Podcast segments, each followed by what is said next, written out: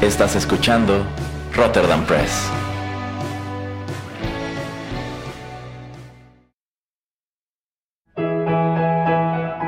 Rotterdam Press presenta Arena Rocky Metal.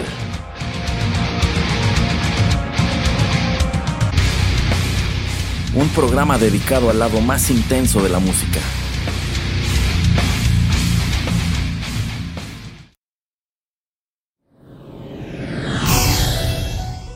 Hola amigos, ¿qué tal? Los saluda Erasmo a través de los micrófonos de Rotterdam Press y es un gusto darles la bienvenida a la emisión número 51 de Arena, el lado más intenso de la música.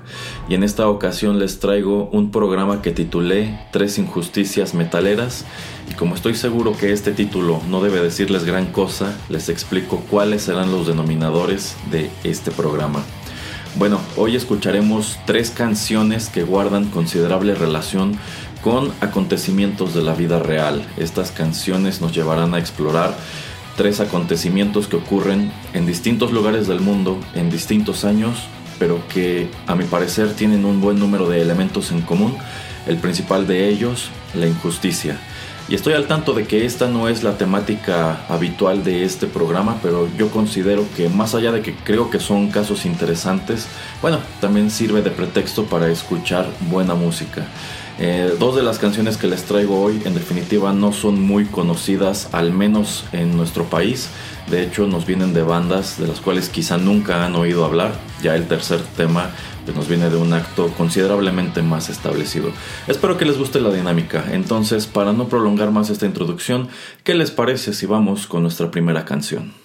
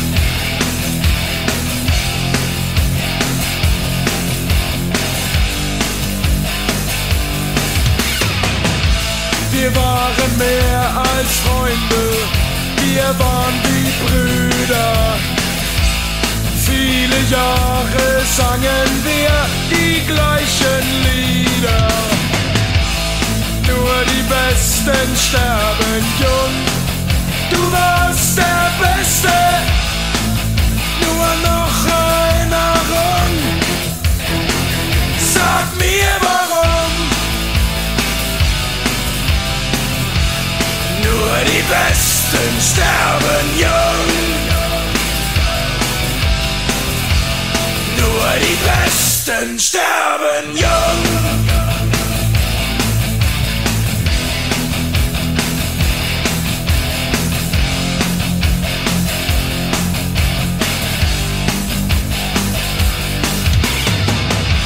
Die Zeit heilt Wunden, doch vergessen kann ich nicht. Die Zeit heilt Wunden, doch ich denke oft an dich ganz egal, wo du auch bist. Du weißt so gut wie ich, irgendwann sehen wir uns wieder in meinen Träumen, in unseren Liedern. Nur die Besten sterben jung. Nur die Besten sterben jung.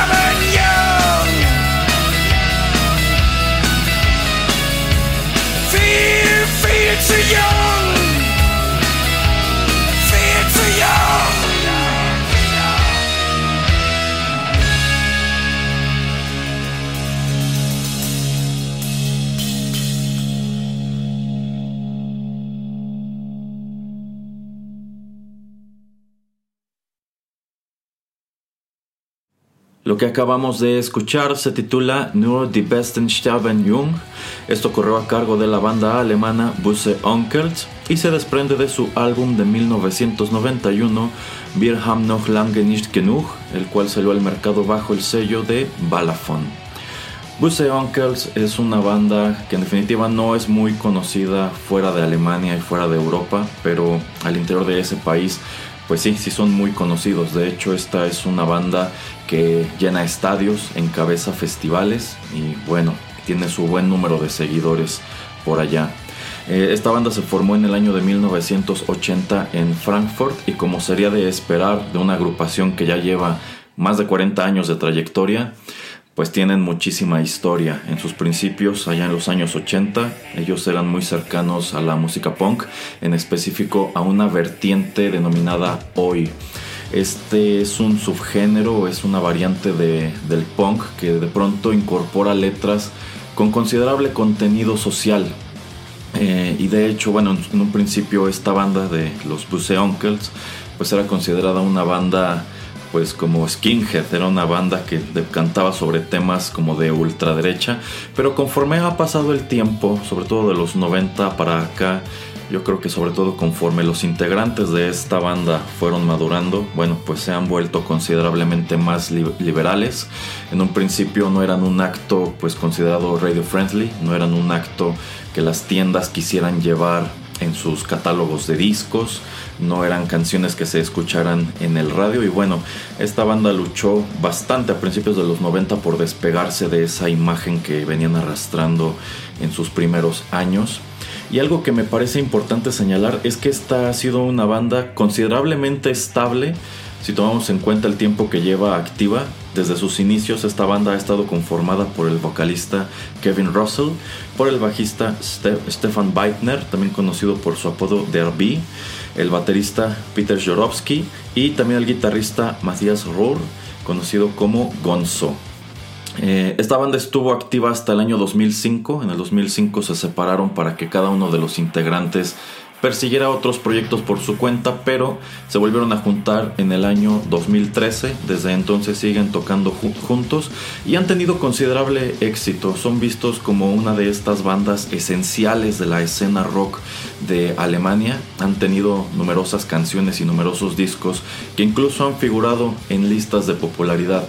Digo, no son tan famosos como, como Rammstein, como los Scorpions, pero por lo menos allá, insisto, son un acto que te puede llenar un estadio completo. Y precisamente una de sus canciones más populares es esta que acabo de presentarles, Nur die Besten sterben jung, que se traduce como Solo los mejores mueren jóvenes. Y bueno, esta canción con qué acontecimiento de la vida real guarda relación. Bueno, pues se trata nada menos que con el asesinato de Andreas Trimborn eh, que ocurre en 1990. Andreas Trimborn era un amigo muy cercano de los miembros de esta banda. Era considerado algo así como el quinto onkel, el quinto integrante de esta agrupación. Digamos que era como un, un roadie que siempre estaba presente en sus conciertos, en sus fiestas, etc. Bueno, pues una noche en 1990, estando Andreas Trimborn en un bar de la ciudad de Frankfurt llamado Speakeasy, él es acuchillado por un hombre que inmediatamente huye del lugar. Eh, Andreas muere en este lugar. La banda se entera a la mañana siguiente de lo que ocurrió y ellos pues hacen correr la noticia entre sus seguidores, quienes se dan a la tarea, eh, sobre todo basados en testimonios de quienes presenciaron el hecho, de buscar al asesino y a su acompañante, porque esto es algo que cometen dos personas. Y precisamente el movimiento de la banda y de los fans es lo que logra que dos días después del asesinato se atrape al responsable, es aprendido por la policía y es enjuiciado. Y es entonces que se descubre que este individuo que acuchilló a Trimi, así es como apodaban a este muchacho, eh, pues resulta que era un soldado y era hijo de un oficial que ocupaba un cargo muy alto en el ejército de Alemania. Y precisamente por esa cuestión es que este individuo logra pues librar la cárcel, queda en libertad, ya que su defensa argumentó que él estaba actuando en defensa propia ante lo que él consideraba que era una amenaza de este individuo Andreas Trimborn. Sin embargo, pues a decir de eh, amigos de la banda, a decir de personas que estuvieron presentes al momento en que ocurre este incidente, la verdad es que Trimi no había agredido a este individuo y a su acompañante, fueron ellos quienes lo agredieron a él basados en su aspecto, tomando en cuenta que este muchacho era amigo de la banda, era un chico que se veía como un rockero, bueno, supongo que no les pareció verlo en este lugar, de allí que se les haya hecho fácil agredirlo, probablemente la discusión salió de control y bueno, terminó como terminó. Posteriormente trascendió también que el asesino y su acompañante habían estado consumiendo cocaína al interior de este establecimiento, sin embargo eso no bastó para eh, condenarlos. Se cree que sobre todo la influencia de su padre, tomando en cuenta el cargo que ocupaba, es algo que lo ayudó a librar este problema. Y bueno, algo que también trascendió es que las autoridades en sí no estaban muy interesadas en este caso, eh, sobre todo porque incluso el mismo juez que llevó este proceso argumentaba que pues la banda tenía reputación de que sus miembros eran violentos, de que sus conciertos se salían de control, que eran eventos escandalosos en donde había peleas y demás. Y bueno, básicamente dejaron en claro que este asesino tenía todo el derecho del mundo de tener desconfianza de este individuo solamente basado en cómo se veía, quiénes eran sus amigos y cuál era la música que escuchaba. El asesino quedó impune, esta persona nunca ha pagado por su crimen y de hecho pues me imagino que el Estado lo blindó de tal modo que incluso encontrar su nombre es difícil, tomando en cuenta que este fue un acontecimiento muy local y que guarda relación con una banda que no es muy conocida fuera de Alemania. Bueno, la verdad es que prácticamente no hay información en inglés sobre este acontecimiento y en los pocos sitios que reproducen la crónica del evento, pues no, no comparten cuál era el nombre de este asesino. Y bueno, la banda en 1991 cuando arroja este álbum incorpora precisamente esta canción dedicada a su amigo. Este terminó por convertirse en uno de sus temas más populares, es una de las canciones que no puede faltar en sus conciertos y en sí es un número de temas que ellos han arrojado a lo largo de los años a través de los cuales ellos quieren rendir tributo a su amigo y también recordar esta injusticia que nunca llegó a una buena resolución. Y bueno, más allá de la temática de esta canción, del acontecimiento al cual alude, algo que es importante señalar es que este fue uno de los primeros temas de la banda que, que, empezó a gozar de mayor popularidad, que tuvo mayor difusión. Ellos a lo largo de los años 90 trataron de despegarse de esta imagen de banda de ultraderecha y se las apañaron para que ciertas estaciones de radio comenzaran a reproducir sus canciones para que ciertas tiendas comenzaran a ofrecer sus discos y bueno, fue de este modo que se empezaron a establecer a lo largo de esa década como el acto popular que todavía son. Y bueno, Busse Uncles me parecen una banda muy recomendable, tienen muy buenas canciones. La verdad es que no me gusta todo, en sí yo creo que su mejor material está de los 90 para adelante, creo que este disco en específico es una muy buena introducción a su propuesta si bien de pronto es un poco difícil engancharte con sus canciones en vista de que quizá no tienes idea de qué tratan las letras, que en algunos casos creo que también son letras muy padres, son esa clase de letras que dicen mucho o te cuentan una historia muy grande o te presentan una imagen muy compleja con muy pocas palabras. Quizá más adelante les haga un programa dedicado únicamente a Buce Uncles para que se adentren a una de las bandas de rock más populares de Alemania. Y en vista de que creo que no hay nada más que agregar a este bloque, vayamos con la siguiente canción. Brian Deneke was run over and killed by 16-year-old Dustin Brian Deneke, dressed like a punk rocker. He wore a spiked dog collar and had a mohawk haircut. Dustin was the captain of the high school football team. The killing occurred during a fight between the punks and a group called the Preps, which included the children of some of Amarillo's wealthiest citizens. Last summer, after a week-long trial, Dustin was convicted of manslaughter. But instead of going to prison, he was put on probation and allowed to go free. Free, free, free, free, free, free, free, free.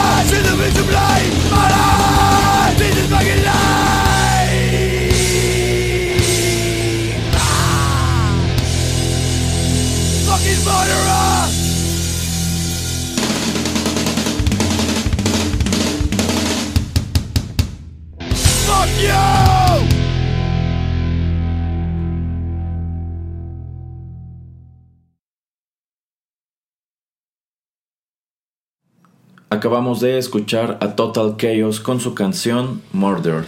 Este es uno de los temas incluidos en su álbum de 2001 Punk Invasion, el cual salió al mercado bajo el sello de SOS Records, que no es sino la discográfica de esta banda originaria de California.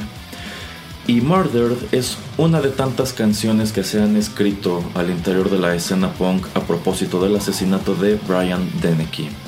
Eh, Brian Deneke era un muchacho de 19 años que vivía en la ciudad de Amarillo, Texas, que fue asesinado por otro chico llamado Dustin Camp.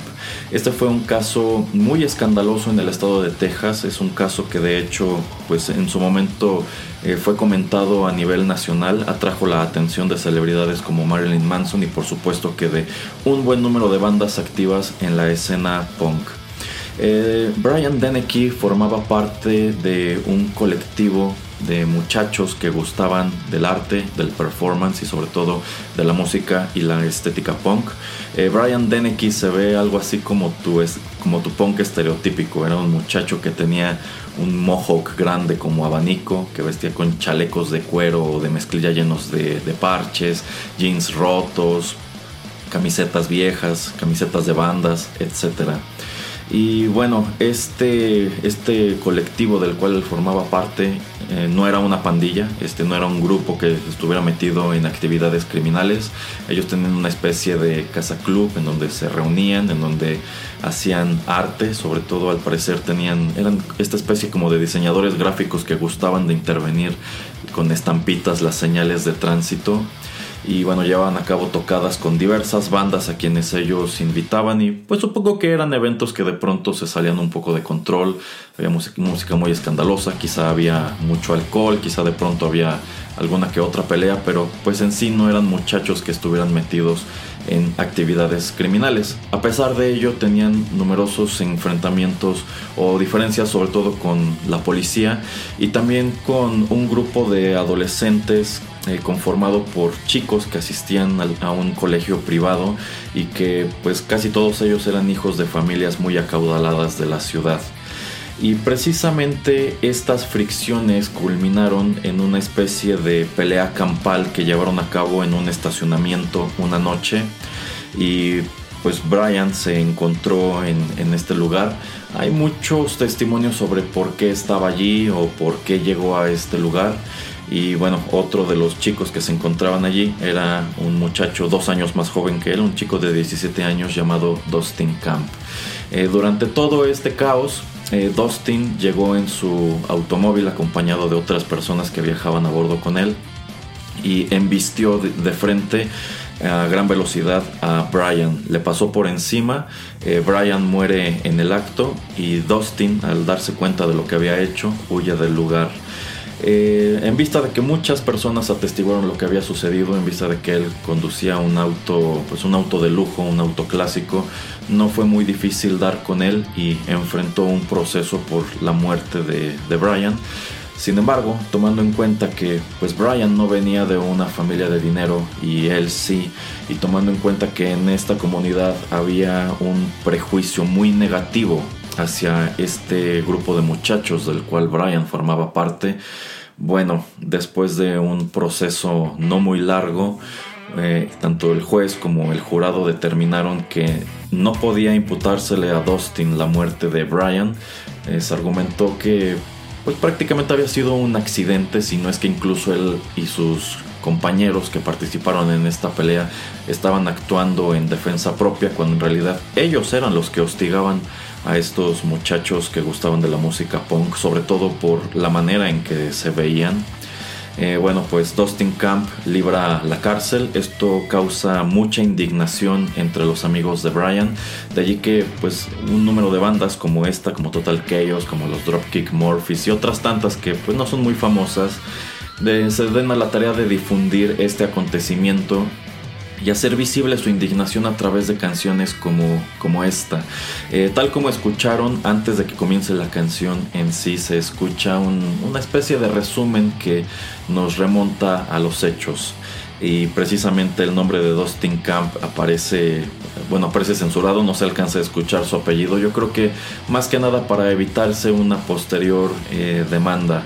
Eh, Dustin siguió adelante con su vida, él fue a la universidad y unos años después fue arrestado también, creo que por manejar en estado de ebriedad o por tener posesión de estupefacientes, no lo sé, pero bueno, eventualmente terminó en la cárcel, pero no por este acontecimiento que, insisto, fue medianamente comentado en el estado de Texas. También hubo otras emisoras que transmitían a nivel nacional que visibilizaron este acontecimiento.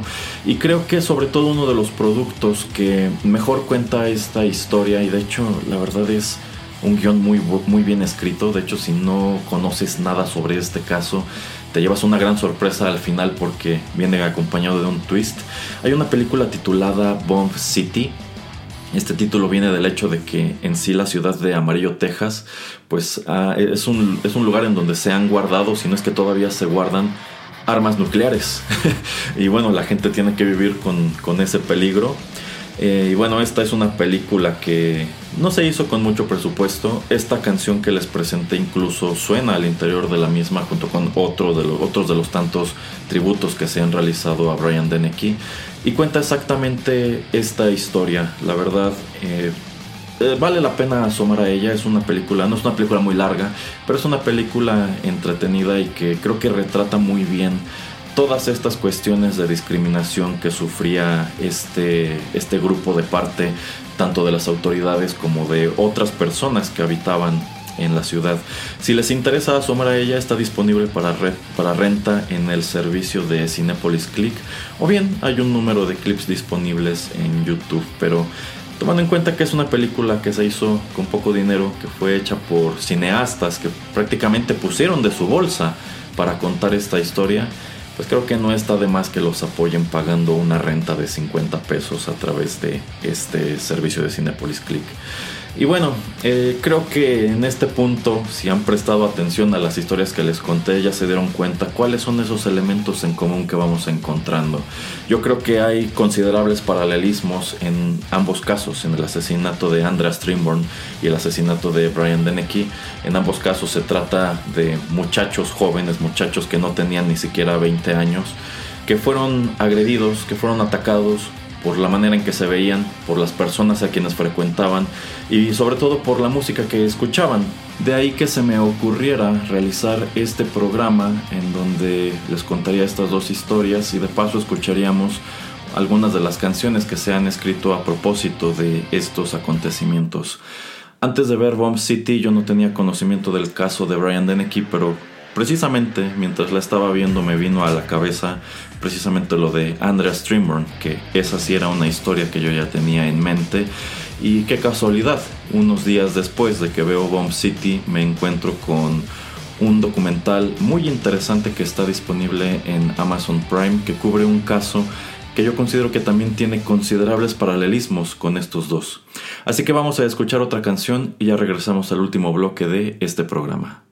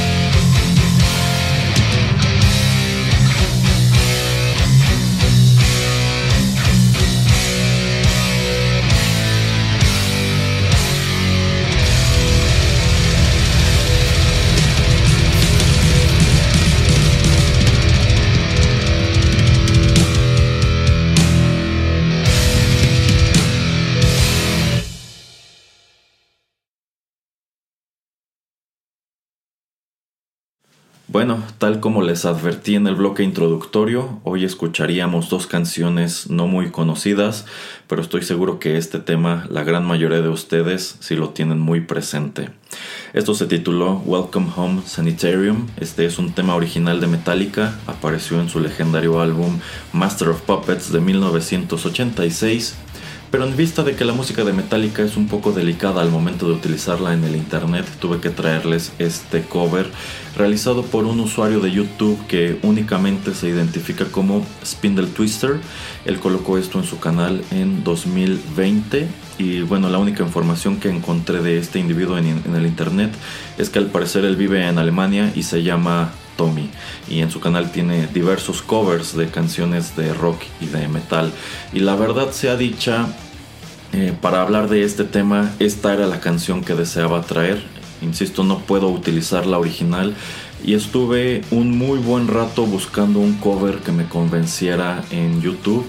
La verdad no encontraba ninguno. Casi casi me estaba resignando mejor traer una versión instrumental pero de último momento encontré el canal de este individuo y yo quedé muy sorprendido por la calidad de su interpretación. Él y un amigo suyo tocan todos los instrumentos y la verdad es que les sale casi igualito a la versión del disco con la única diferencia de que bueno, su voz no se parece gran cosa a la de James Hetfield. Pero sin ánimos de ofender a nadie, yo diría que actualmente este muchacho toca Welcome Home mejor de lo que la toca Metallica en vivo hoy día. Pero bueno, eh, ¿a qué se supone que deba remontarnos este, e, e, este tema musical? Bueno, aquí la conexión, la verdad sea dicha, es un poco más oscura, yo diría que incluso un tanto forzada. A continuación les hablaré sobre los West Memphis 3. ¿Y quiénes son los West Memphis 3? Bueno, pues estos son tres muchachos que en 1994 fueron condenados por unos asesinatos que ocurrieron en 1993 en la comunidad de West Memphis, Arkansas. Y antes de entrar de lleno con el caso, creo que es muy importante para tener contexto qué clase de lugar es West Memphis, Arkansas. Bueno, esta es una comunidad rural y yo diría que para los estándares de Estados Unidos es una comunidad muy marginada. Es esta clase de lugar en medio del campo en donde casi todos viven en remolques o en casas muy pequeñas.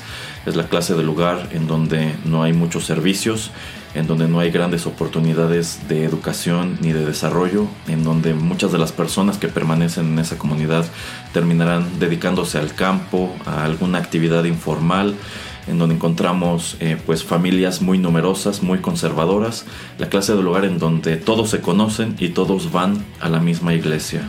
Un lugar en donde los habitantes probablemente no esperarían despertar para encontrarse con la noticia de que en mayo de 1993 amanecieron tres niños de 8 años muertos, abandonados en las inmediaciones de un arroyo. Y estos niños habían sido visiblemente torturados, abusados sexualmente, maniatados y abandonados en este lugar solitario. Eh, tomando en cuenta que esta solía ser una comunidad tranquila, esto es algo que causa bastante indignación, sobre todo si tomamos en cuenta cuál era la naturaleza del crimen. Y muy pronto autoridades, habitantes y jóvenes de este lugar comenzaron a señalar como principales sospechosos a tres muchachos llamados Damien Eccles, Jesse Miskelly y Jason Baldwin. ¿Y qué motivos podían tener para señalarlos como los probables responsables de, esto, de, este crimen? Bueno, el hecho de que estos tres chicos gustaban de la música metal, solían vestir de negro, utilizar camisetas de bandas, camisetas de bandas como Metallica precisamente. Eh, dos de ellos tenían el cabello largo, no eran chicos muy sociables, no tenían muchos amigos y de pronto tenían intereses un poco inusuales como ciertos libros que ellos consideraban pues como que delataban que podían traerse algo entre manos. Y bueno, esto se tradujo en una especie de histeria colectiva en donde comenzaron a señalarlos como los responsables y también como que formaban parte de un culto satánico que había sacrificado a estos niños de manera ritual. Eventualmente la policía, sin mayor evidencia que estas habladurías, detiene a estos tres y les imputan cargos y comienzan su proceso. Poco después del arresto, Jesse Miskelly confiesa él afirma que Damien Eccles fue el autor intelectual y material del crimen y que Jason Baldwin y él fueron sus cómplices y accesorios del crimen. Y lo interesante aquí es que esa es una confesión que la policía le extrae en el transcurso de 12 horas. Eh, sin tomar en cuenta que Jesse Miskelly era un muchacho débil mental, quien probablemente estaba muy asustado y probablemente hubo de por medio amenazas de que si él no decía lo que ellos querían que dijera, metería en problemas a su familia y probablemente también con promesas de que si él cooperaba, de que si él era el primero en confesar, bueno, pues enfrentaría una condena mucho más ligera que sus dos amigos. Las autoridades dieron por válida la confesión de Miss Kelly y eso sirvió como base para el proceso legal que enfrentaron estos tres muchachos en donde tenían tanto a las autoridades como al jurado en su contra, sobre todo partiendo del hecho de que los estaban juzgando a partir de su aspecto y los intereses que ellos perseguían en sus vidas privadas. Y por supuesto que todo esto era una patraña y llamó la atención de dos cineastas llamados Joe Berlinger y Bruce Sinofsky, quienes se dieron a la tarea de documentar el proceso que enfrentaron estos tres muchachos. El pietaje que recopilaron terminó por convertirse en un documental titulado Paradise Lost, The Child Murders at Robin Hood Hills, que se transmitió en 1994 a través de HBO y visibilizó este caso y un montón de elementos irregulares en torno a él. Esto prácticamente terminó por convertirse en un circo mediático si tomamos en cuenta que muchos de los elementos que tenían las autoridades para acusar a estos tres chicos ni siquiera era evidencia circunstancial, eran meros prejuicios y precisamente por estar tan empeñados en demostrar la culpabilidad de estos tres chicos es que pasaron por alto un número de pistas, un número de incidentes que podían señalar al verdadero culpable de estos asesinatos. Para que se den una idea de cuán ridículo fue el proceso, este fue un caso en el cual las autoridades y la corte, antes que llamar a psicólogos, antes que llamar a trabajadores sociales, antes que llamar a detectives, pues llamaron a personajes como investigadores de lo paranormal, supuestos especialistas en estudiar cultos y cosas así. Ese era el nivel de material que estaban metiendo a la corte para tratar de inculpar a estos chicos quienes al final de este documental te queda claro que difícilmente pudieron haber cometido este crimen, empezando por el hecho de que al menos dos de ellos se ven como muchachos que no tenían nada de malicia y que tomando en cuenta que eran pues pequeñitos y flacuchos, difícilmente pudieron haber cometido todas estas cosas que les estaban imputando. Probablemente el que salió peor parado de todo este proceso fue Damien Eccles, a quien acusaban de ser el, autor intelectual y material, pero yo creo que en realidad su único crimen es que era un muchacho intelectualmente curioso, a quien le gustaba leer y para colmo uno de los elementos que se utilizaron para inculparlo fue que encontraron en su habitación un libro que él había sacado de la biblioteca de la escuela que iba de la religión Wicca y ese es un libro que utilizaron para hacerlo parecer como que era el líder de alguna especie de culto y que efectivamente habían matado a los niños con fines ritualistas, sin mencionar que estos tres muchachos tuvieron pues abogados que no estaban haciendo muy bien su trabajo. A lo largo del proceso posteriormente se reveló y tuvieron muchas oportunidades de haber desestimado el juicio que no aprovecharon. Entonces, Cuán ridículo se escucha todo, cuán superficiales eran las acusaciones. Bueno, pues al final del día, en 1994, el jurado decidió que estos tres muchachos eran culpables de lo que se les estaba acusando.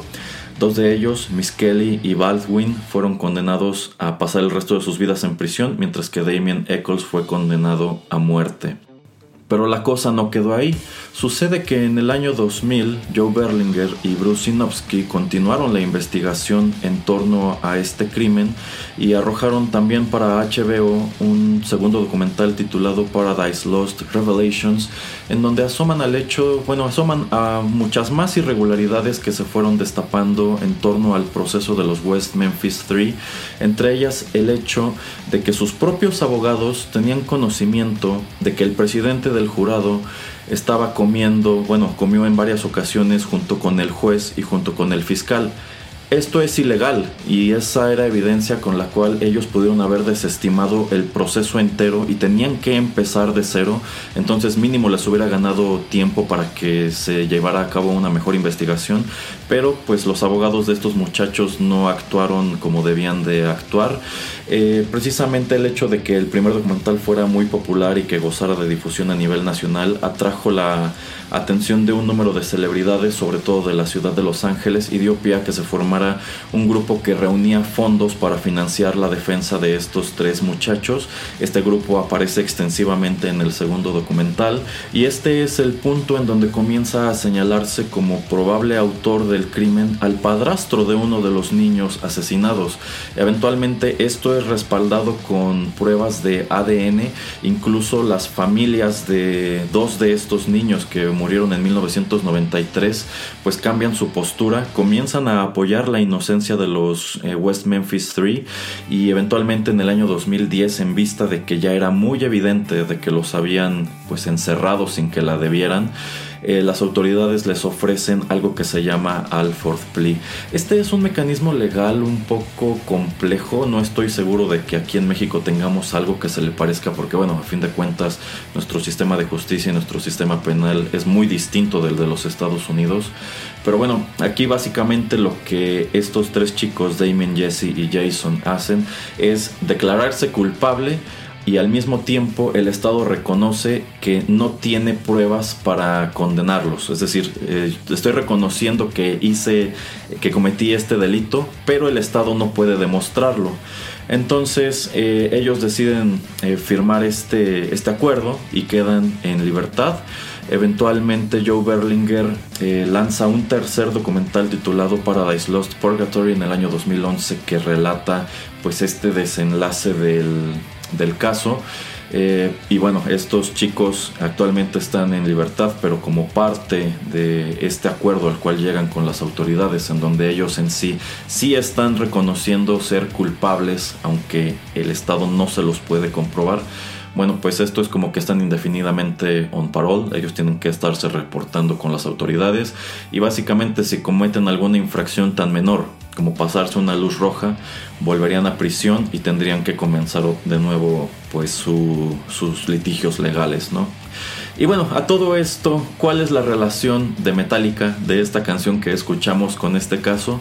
Bueno, el hecho de que cuando Joe Berlinger estaba realizando el primer documental en 1994, pues él decide que en vista de que estos chicos eran fans de la música metal, él decide acercarse a un número de bandas para preguntarles si podía utilizar sus canciones a lo largo del mismo. Una de las bandas a las cuales él se acerca es precisamente Metallica.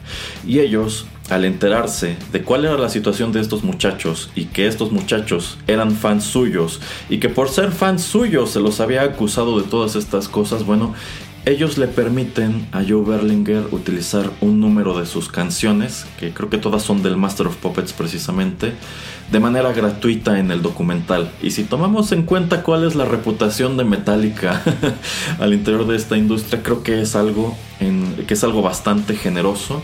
Y bueno, al fin, y tomando en cuenta que Berlinger tuvo esta oportunidad, bueno, toda la música que se escucha a lo largo de Paradise Lost, el primero y el segundo, y no estoy seguro, seguro si también en el tercero, bueno, son solamente canciones de Metallica. La que más extensivamente se escucha es precisamente eh, Welcome Home, de ahí que yo considere que es algo así como el tema de esos documentales. Y si tomamos en cuenta que también es una canción de Metallica que me gusta mucho, es de mis favoritas del Master of Puppets. Bueno, pues creo que le queda como anillo al dedo a este caso. También si tomamos en cuenta que esto fue como, como una gran locura, ¿no? O sea, esta es una canción que va de lo que ocurre al interior de un manicomio, donde se está dando una, una injusticia, en donde digamos que los pacientes están contemplando ya rebelarse para obtener su libertad.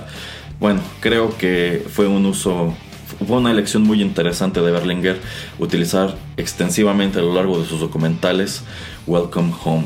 Y es con eso que llegamos al final de este programa. Como verán, efectivamente hay un buen número de elementos en común entre estos tres casos. El más importante de ellos creo que es la discriminación, el hecho de que en estos tres eh, crímenes, en estas tres injusticias, bueno, pues se perjudicó a personas únicamente partiendo del hecho de que usaban cierto tipo de ropa, de que cargaban consigo con los, em, los emblemas de ciertas bandas, el hecho de que les gustaba eh, cierto, tipo de, cierto tipo de música. Entonces, eh, pues creo que son casos muy interesantes. En definitiva, de, los tres, el que fue más escandaloso fue precisamente el de los West Memphis 3, porque hubo un material que fue distribuido a través de una cadena como HBO.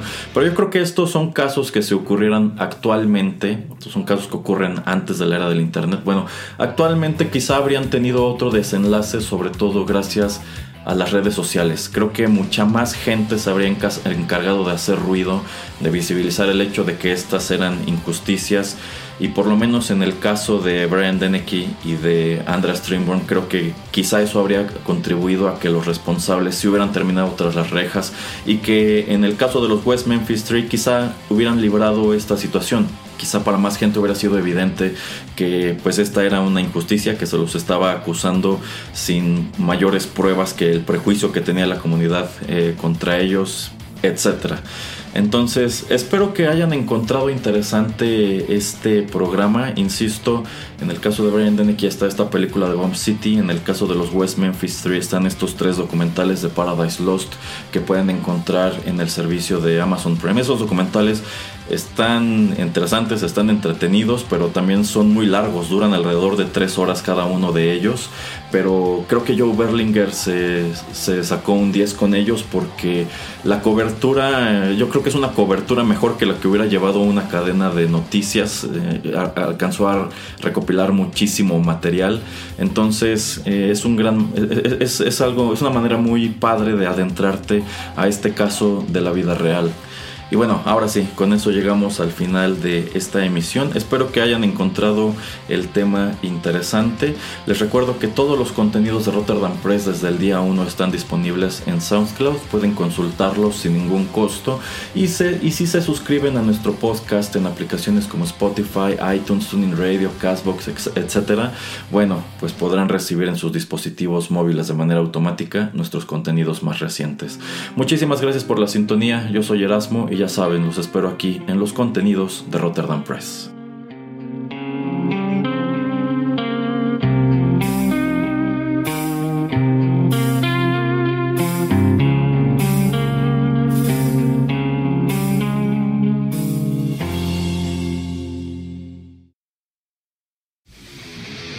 Esto fue Arena.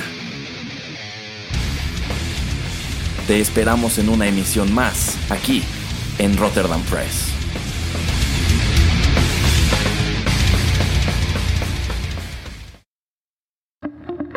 Estás escuchando Rotterdam Press.